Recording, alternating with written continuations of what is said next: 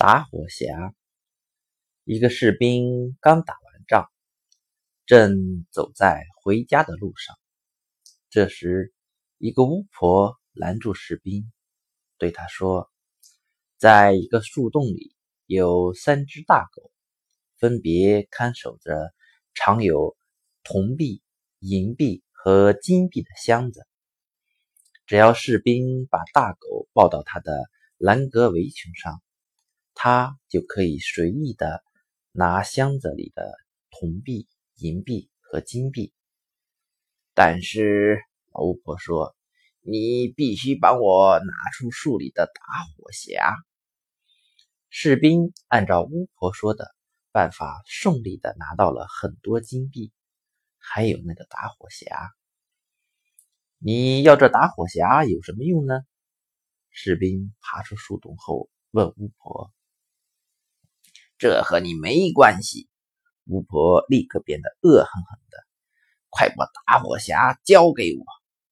他无论如何都不说打火匣有什么用，于是士兵就拔出刀杀死了他，然后带着钱币和那个打火匣向城里走去。他住进了最好的旅馆，不过他只花钱不赚钱，最后穷的只剩下两个铜板，不得不搬到阴暗的阁楼里，在这儿。打火匣倒可以派上用场。士兵把打火匣拿出来，擦了一下，打火匣就冒出了火花来。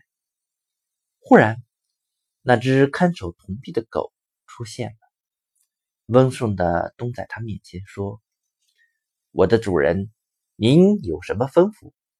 老天！士兵惊喜地说：“这打火匣这么神奇啊！”那就替我弄几个钱来吧。不一会儿，狗掀着一大口袋钱回来了。士兵现在才知道，这是一个非常神奇的打火匣。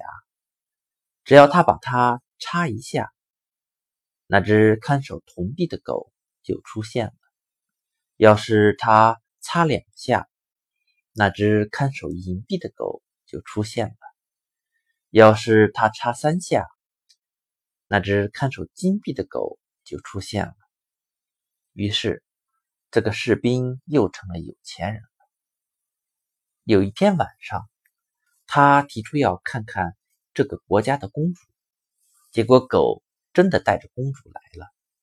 公主趴在狗背上，还有熟睡着，她太美了，士兵忍不住吻了她一下。然后狗又带着公主回去了。天亮以后，公主对国王和王后说：“她昨晚做了一个很奇怪的梦，梦见一只狗和一个士兵，自己趴在狗背上，那个士兵还吻了她一下。”聪明的王后想检验一下公主说的是不是梦，于是缝了一个小布袋。在里面装满了很细的荞麦粉。他把小布袋系在公主背上，然后在袋子底部剪开一个小口，好让公主走过的路上都撒上细粉。第二天晚上，狗又把公主背来了。士兵并不知道公主身上的荞麦粉从城堡一直撒到了自己的住所。国王和王后很容易就找到了士兵，他们下令把他抓住，并要绞死他。糟糕的是，士兵把能救他的打火匣忘在了旅馆里。第二天，士兵从小窗的铁栏杆里看见了许多人跑去看他上脚架。这些人中间有一个鞋匠的穷学徒，他跑得飞快。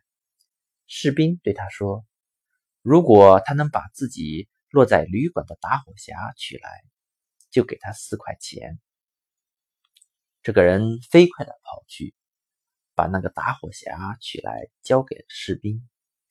当刽子手正要把绞索套到士兵的脖子上时，士兵说：“他非常想抽一口烟。国王同意了，于是士兵就取出了他的打火匣，擦了几下火，一、二、三，三只狗都跳了出来。快帮帮我，不要让我被绞死！士兵急忙对他们说。这只几只狗立刻就向法官和审判人员扑去，拖着这个人的腿，咬着那个人的脖子。把他们扔向空中，有好几丈高。他们落下来时都跌死了，连国王和王后也没有幸免。老百姓们都叫起来：“小兵，你就做我们的国王吧！你跟美丽的公主结婚吧！”就这样，这个士兵做了国王，那位公主成了他的王后。结婚典礼举行了足足八天。那三只狗也参加了，把眼睛睁得比任何时候都大。